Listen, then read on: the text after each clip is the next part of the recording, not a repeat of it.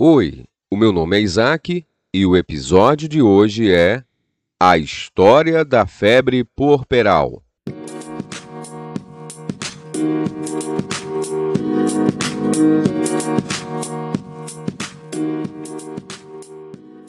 Um exemplo de procedimento científico foi a descoberta, no começo do século XIX, da importância da higiene na medicina.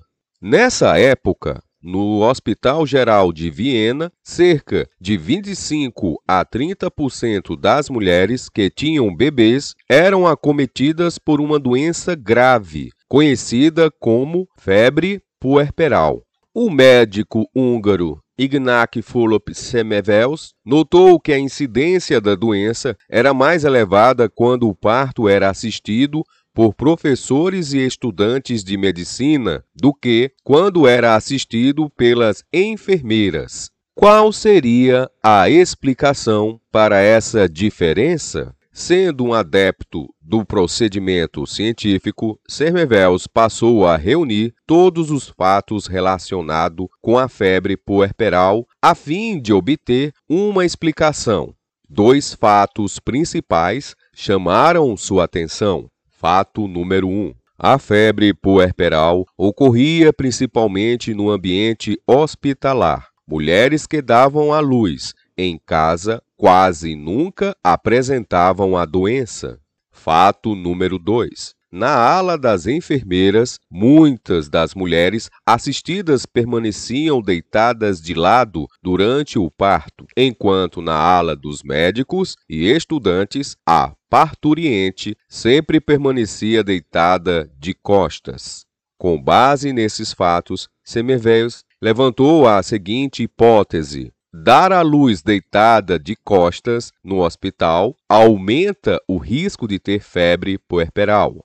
Para testar a validade de sua hipótese, Sermevels fez a seguinte previsão: se os partos realizados na ala dos médicos passarem a ocorrer com as parturientes deitadas de lado, a incidência de febre puerperal deve diminuir tornando-se semelhante à da ala das enfermeiras.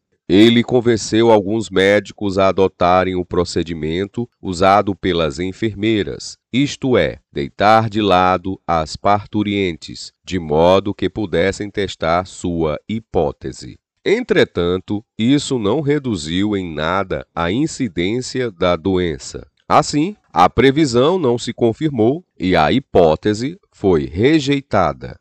Continuando a investigar o assunto, ele tomou conhecimento de um fato novo que sugeria uma nova explicação para a febre puerperal. Fato número 3. Um médico cortou-se com um bisturi enquanto dissecava um cadáver, vindo a morrer com os mesmos sintomas da febre puerperal. Ligando esse novo fato aos anteriores, Sermevels teve o palpite de que a enfermidade das parturientes podia ser causada por algo presente nos cadáveres, que de alguma maneira era transmitido a elas. Seguindo essa nova pista, o médico lembrou-se de outro fato. Fato número 4. Os médicos e os estudantes de medicina cuidavam das parturientes logo após terem dissecado cadáveres nas aulas de anatomia. Eles não lavavam as mãos nem os instrumentos cirúrgicos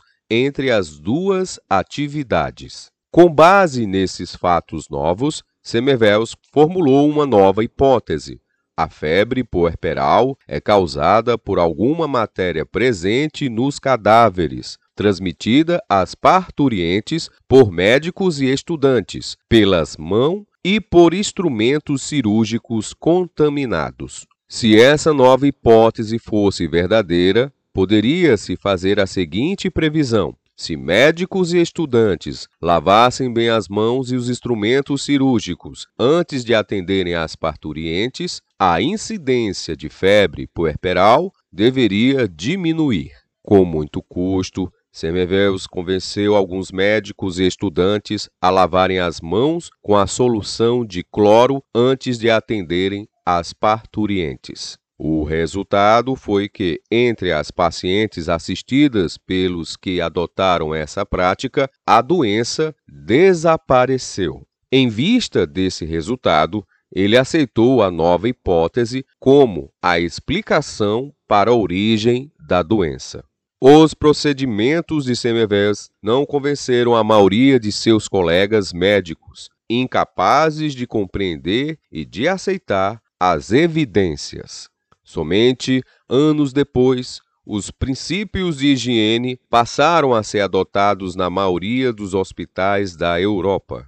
Hoje, sabemos que a febre puerperal é causada por microorganismos que proliferam nos cadáveres e não por matéria cadavérica, como Semmelweis havia pensado.